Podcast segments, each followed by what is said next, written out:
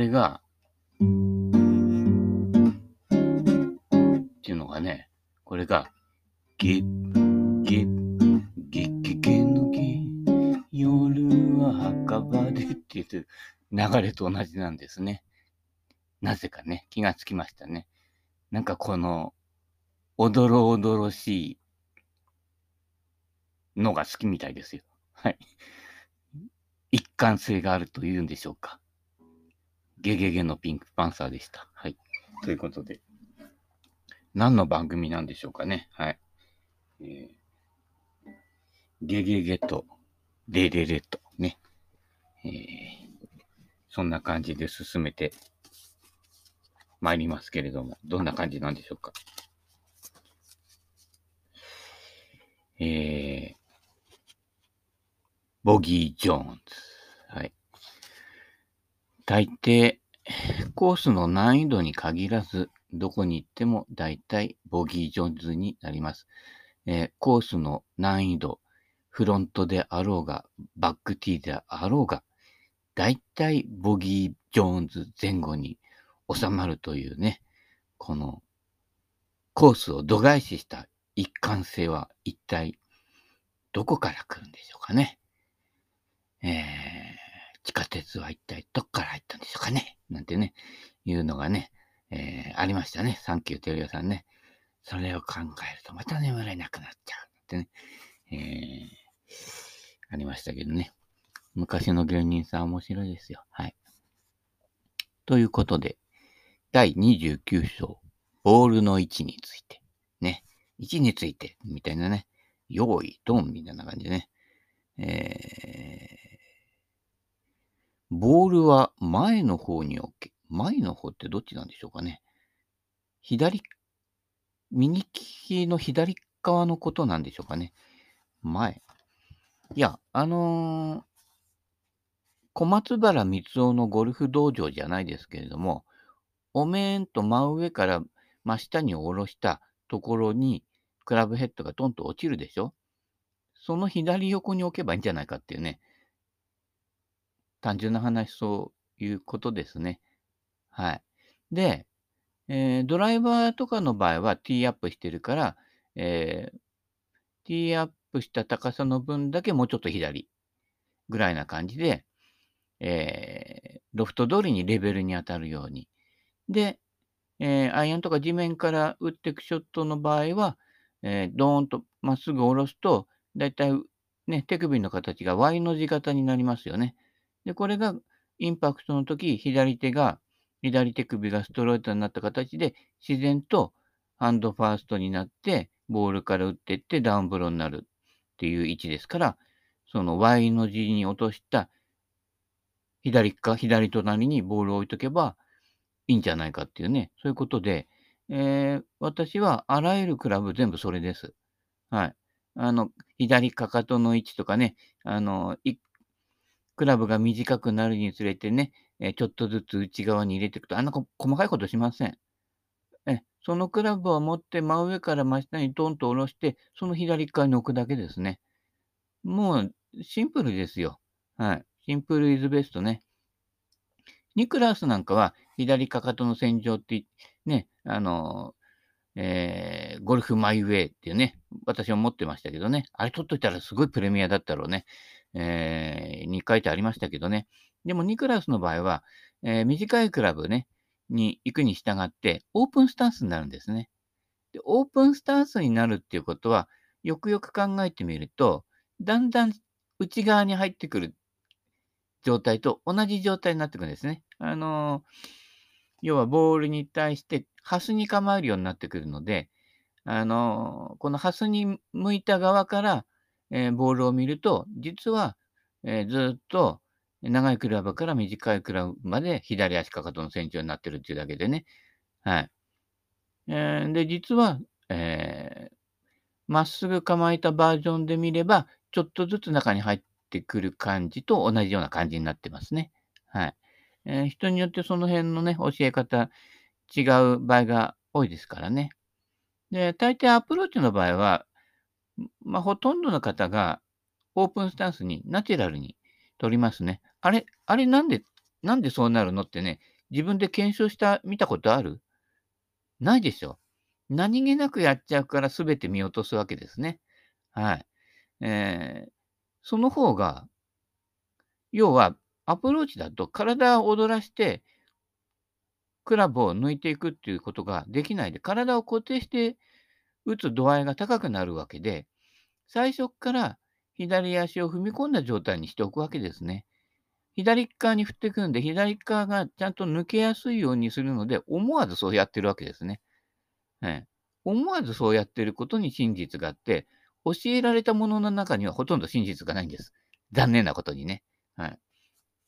その辺引っかからないようにしていただいてね。だからアプローチとかで、えー、構えるときに、無意識にオープンに構えている人は、そっちの抜けの方が抜けやすいっていうことですね。私もそうですね。はい。その方が球は扱いやすい。だから、あの、ボールを右足の方に置いたりはしないと。えー、刺さっちゃうからね、クラブのね、リーディングエッジがね。あの、逆にやりづらくなるということですね。オープンに向く分だけ、えー、球の位置はずっと変えないでいいわけですね。その方がシンプルですね。まあ、人によっては、えー、スクエアスタンスのまま、えアプローチまで、ね、パットまで、パターまで行く人もいれば、えー、アプローチパットだけオープンになっていく人もいますからね。ニクラスなんかはかなり、えー、パッティングではかがんでね、オープンに構えますよね。はい。えー、人それぞれ、その辺はね、やりやすいようにね。あとは、あのね、アビコの教えではね、吉郎さんの教えではね、アプローチもクローズスタンスがいいんだよ、みたいなね。そういうのもありますからね。そ、れで、こう、ピュンとね、えー、すごいですよ。林吉郎さんの昔のね、えー、バンカーショットのパネルとかたまにね、こっちの近隣のね、えー、千葉とかね、茨城の近隣の、え、ゴルフ練習場とかにパネル飾ってありますけれども、もうバンカーショットでもクローズスタンスでインパクトの直後にもフェースが真下向いてるからね。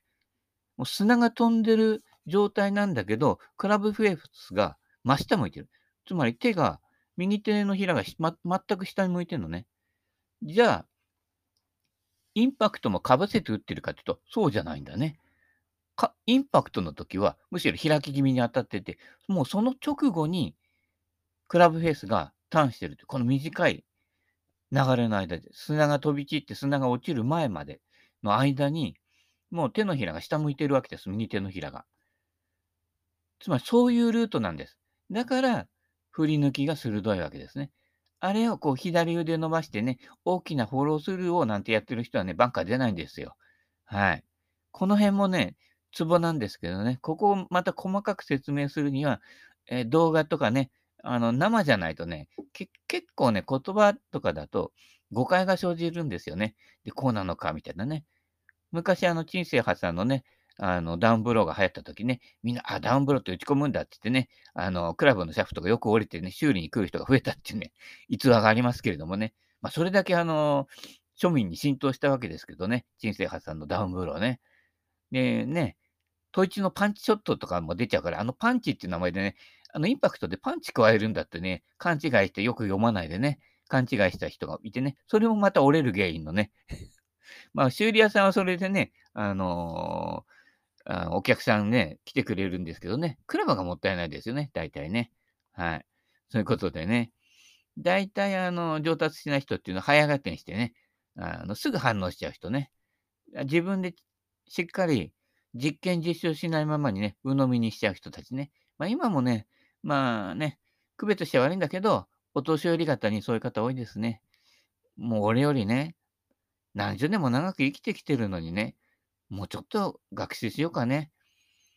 グルコサミン飲んだからってね、若い体には急には戻らないんだからね。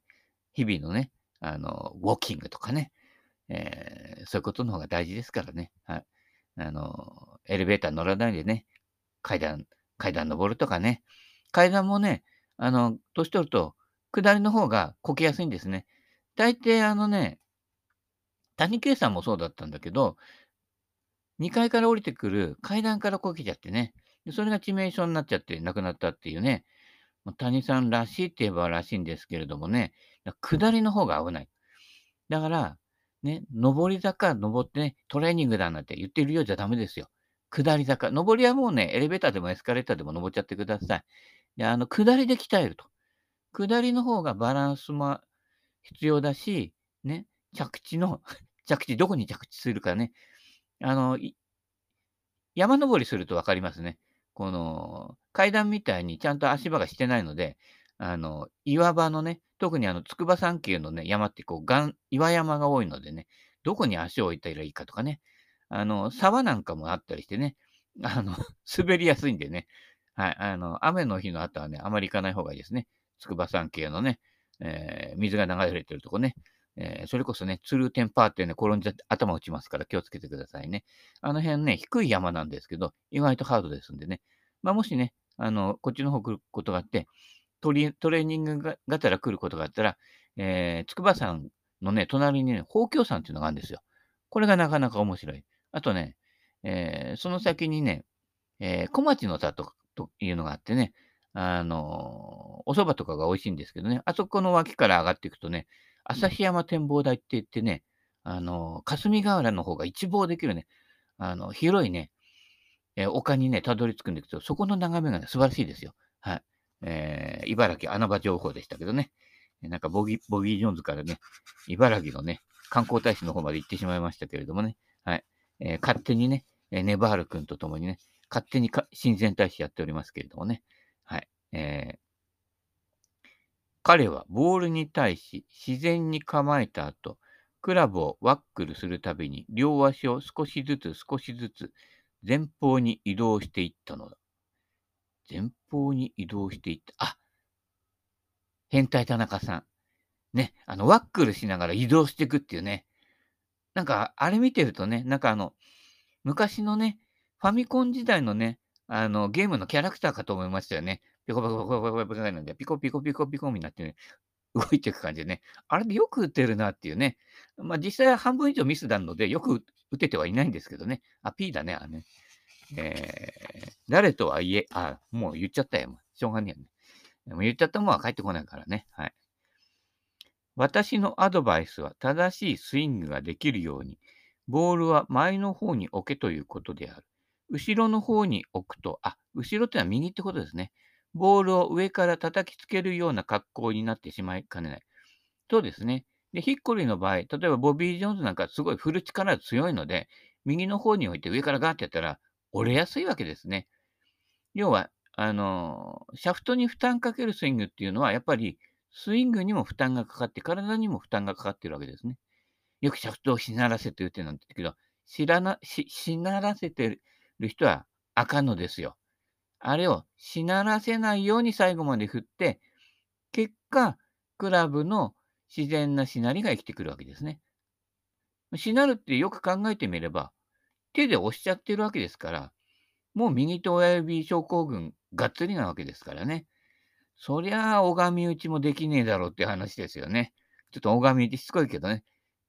まあでもね、あの、スーさんね、なかなかいろんなところに関心持って、こう、いろいろこう、問題提起したい、してくれたりとか、自分で考えて疑問を持ってくれるのでね、そういう人が実は必要なんですね。ただ鵜呑みにしてるだけだとね、こっちもね、教えがいがないわけですよ。なんとかそうなんですか、そうなんですね、なんて言ってね。で、行ってみて一緒に待ってるとね、全然違うことやってたりするんですよね。えー、残念な生き物図鑑にね、乗らない、残念なゴルファー図鑑か、乗らないようにね、しないとね、誰と言えますけどね、のね、対象になってしまうのでね、えー、気をつけてくださいね。やっぱりね、そこで、例えば教えてくれる人と、ね、教わる人でディスカッションしないとダメなのよ。本当のところはどうなのか、じゃあやってみてって言ってね、いや、じゃあ僕はできないんですけどって言ったら、それはあかんですわね。やってみて、ここは、ここで持ち帰るんだよ、みたいなね。実際やらないとダメですよ。ただ、拝み打法は、実際に振る場、振ると、それほど飛びません。あの、持ち替えロスがあるので。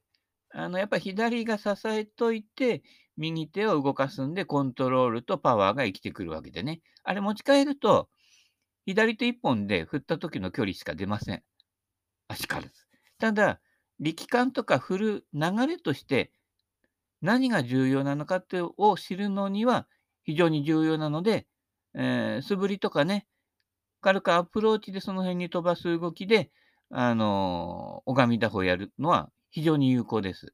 はい。あのね、タイミングがね、親指症候群の人とか危ないんですけど、あれ持ち帰るつもりがね、クラブ放り投げちゃうから、きっと。で、すいません。クラブ投げた人がいるんで練習やめてくださいなんて放送されちゃってね、恥ずかしいなんてね、ことになるのでね、あのーまずは素振りでやってみてください。どうしてもね、親指症候群の人って、ね、打つときね、切り返しとね、インパクトのときね、2回力むのでね。うん。で、切り返しのとき力むんでちょっとすり減るでしょ？で、インパクトで押すんで、ま、さらにすり減るでしょ？で、半年も経つとね、あれ？あの、ね、よく練習するすずりじゃないけどね、すずりがこう凹んでいくみたいにね、凹んじゃうんですね。ひどい人はね、シャフト見えてますからね。よく取り替えねえなって思いますけれどもね。あの、右手親指のところだけね、超合金かなんかにね、下グリップね、出すと売れるんじゃないかってね、思いますけれどもね。できれば、あの、えー、ね、あの、磁石かなんかつけといてね、あの、ツボに効くみたいなね、しとくとね、えー 健康ネックレスかいみたいな感じですけど、はい。30、飛距離を伸ばすことについて。まあ、簡単ですね。レディースティーから打てよってことですよ。ティーどっから打ってもいいんだから、レディースティーから打ちなさいよということですね。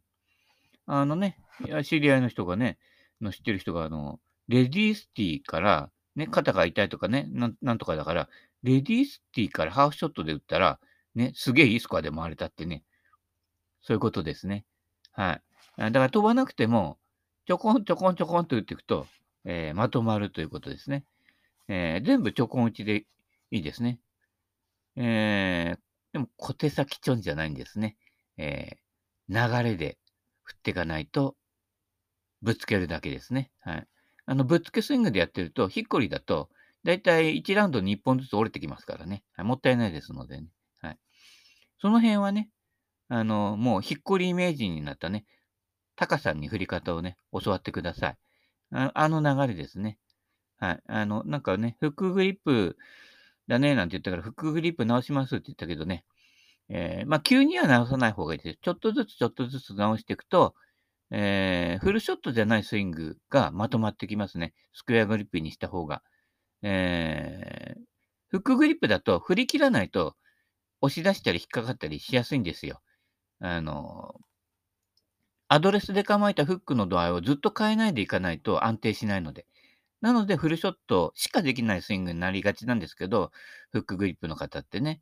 あれ、スクエアグリップにすると、途中のハーフスイングとかスリークォーターとかフルショットでも同じタイミングで振れるようになってきますね。あれ、面白いことに、あの、小さい振りだだとね、速くなっちゃう人が多いんですけれども、フルショットのタイミングと、ハーフショットとか、クォータースイングの場合と、同じテンポで振るんですよ。で1、2で打つんだったら、振り幅狭くても、1、2で振るわけです。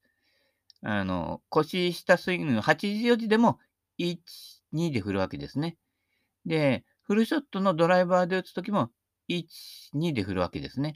そうすると、ドライバーで打つときは、クラブヘッドが走って1、2で追いついてくるわけです。インパクトまでね。で、アプローチの場合は、84時で1、2でこの等速運動ができるわけですね。で、アプローチの方がね、急いじゃう人が多いんですけど、逆です。はい。えー長物の方が、1、2でインパクトで、ね、アプローチも、の小さい振りの時、グリーン周りでゆっくり1、2でね、このタイミングを崩さない、この一貫性が大事ですね。はい。えーその辺をね、えーぜひね、えー次のラウンドでも注意してね、ああの、フレッドカップルスなんかそうですね。あの、ドライバー打つときも、1、2ってブンブン丸でね、振りますよね。あれ、アプローチ見てってみんな？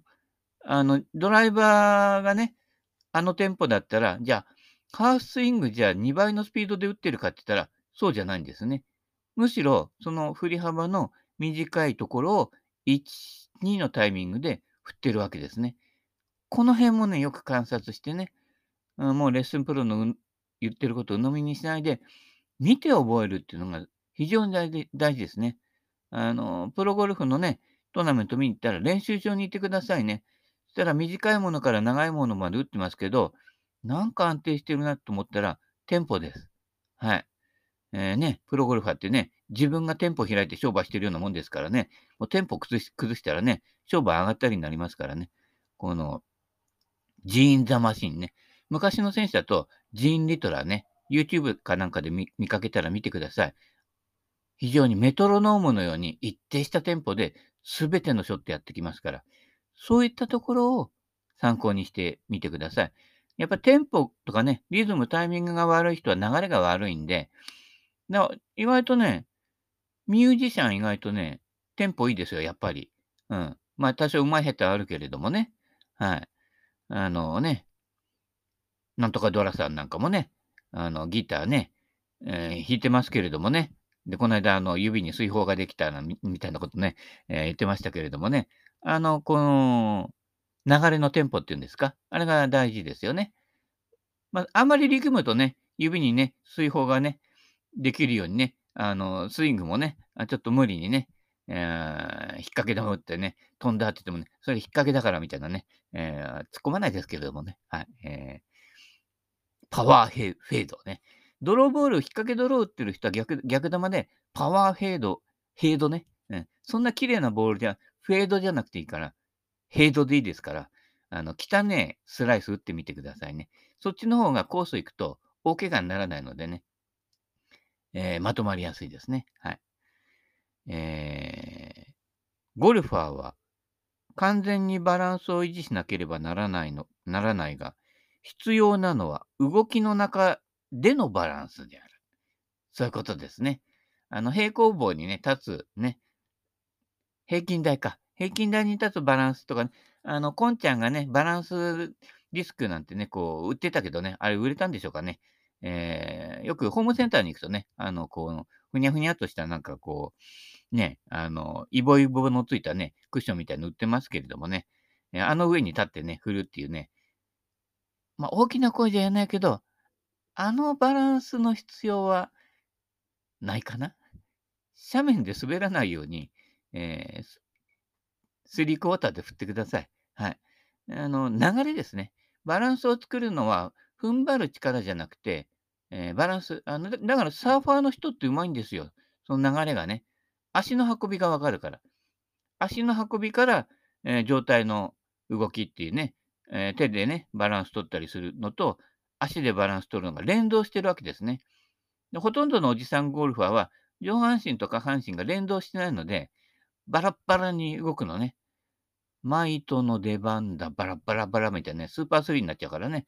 えー、ね、スイスイスイとね、あの、水のようにね、流れるようにしてね、えー、コイルのようにね、あの、ねじっちゃダメですね。あの、人間の体はバネじゃないのでね、ひねったからってね、バネが効くわけじゃないのでね。この辺もね、あの、レッスンプロがよく嘘をつくね、捻転が最大のパワーを生むなんてね、お前はゴムかよみたいなね、感じですから、そういうね、簡単なところに引っかからないでください。もう皆さんね、私なんかよりね、学歴高いんだからね、あの、人によってはね、大学院で研究までしててね、で一体何の研究したんだよみたいなね、はい、えー、なことになってしまいますからね。えー、何ですかね。はい。まあ、いや、ここで、えー、第30章まで来ましたね。はい。えー、そういうことですね。で、意外とね、ロングヒッターの人ってね、意外と大振りじゃないんですね。意外とこう、腕をダランクラークでね、ダランとね、えー、垂らして振って、軽く振って飛んでいくわけですからね。はい。えー、どちらかというと、えー、飛距離は大事なのはやっぱりこのバランスとタイミング。まあ、筋肉で言えば、背中ですね。右後ろの筋肉あたりが実質上は一番使ってるかな。はい。腰じゃないですね。腰よりちょい上ぐらいですね。で下半身はバランスを整えるために、えー、テンポが大事ということですね。だからまあ、衰えは足から来るので、あの、脚力が弱ってくると、アプローチパターが下手になってくるんですよ。長物じゃなくて。長物はリズムとタイミングで結構できるんですけれども、年取って昔往年の選手が活躍できなくなってくるのっていうのは、アプローチパットが衰えてくるわけですね。ショットメーカーのね、方でね、誰とは言えませんけれどもね、でアプローチパットがだんだん下手になってくるので、えー、シニアで上位に来れなくなるっていうね、方があの人とかあの人とはね、とかはそうですね、ものすごいショット打つんですよ、今でもね。えー、でもやっぱりね、えー、小物が合わなくなってくるっていうのは、やっぱり足なのでね、下りの階段、あるいは筑波山近辺の山で鍛えてみてください。ね、滑らないようにしてね。はい。ギャグは時々滑りますけれどもね。まあ、ね、素人ですからね。これで食ってるわけじゃないんでね。はい。ということで、はい。今日もお時間となりましたので、この辺でおしまい。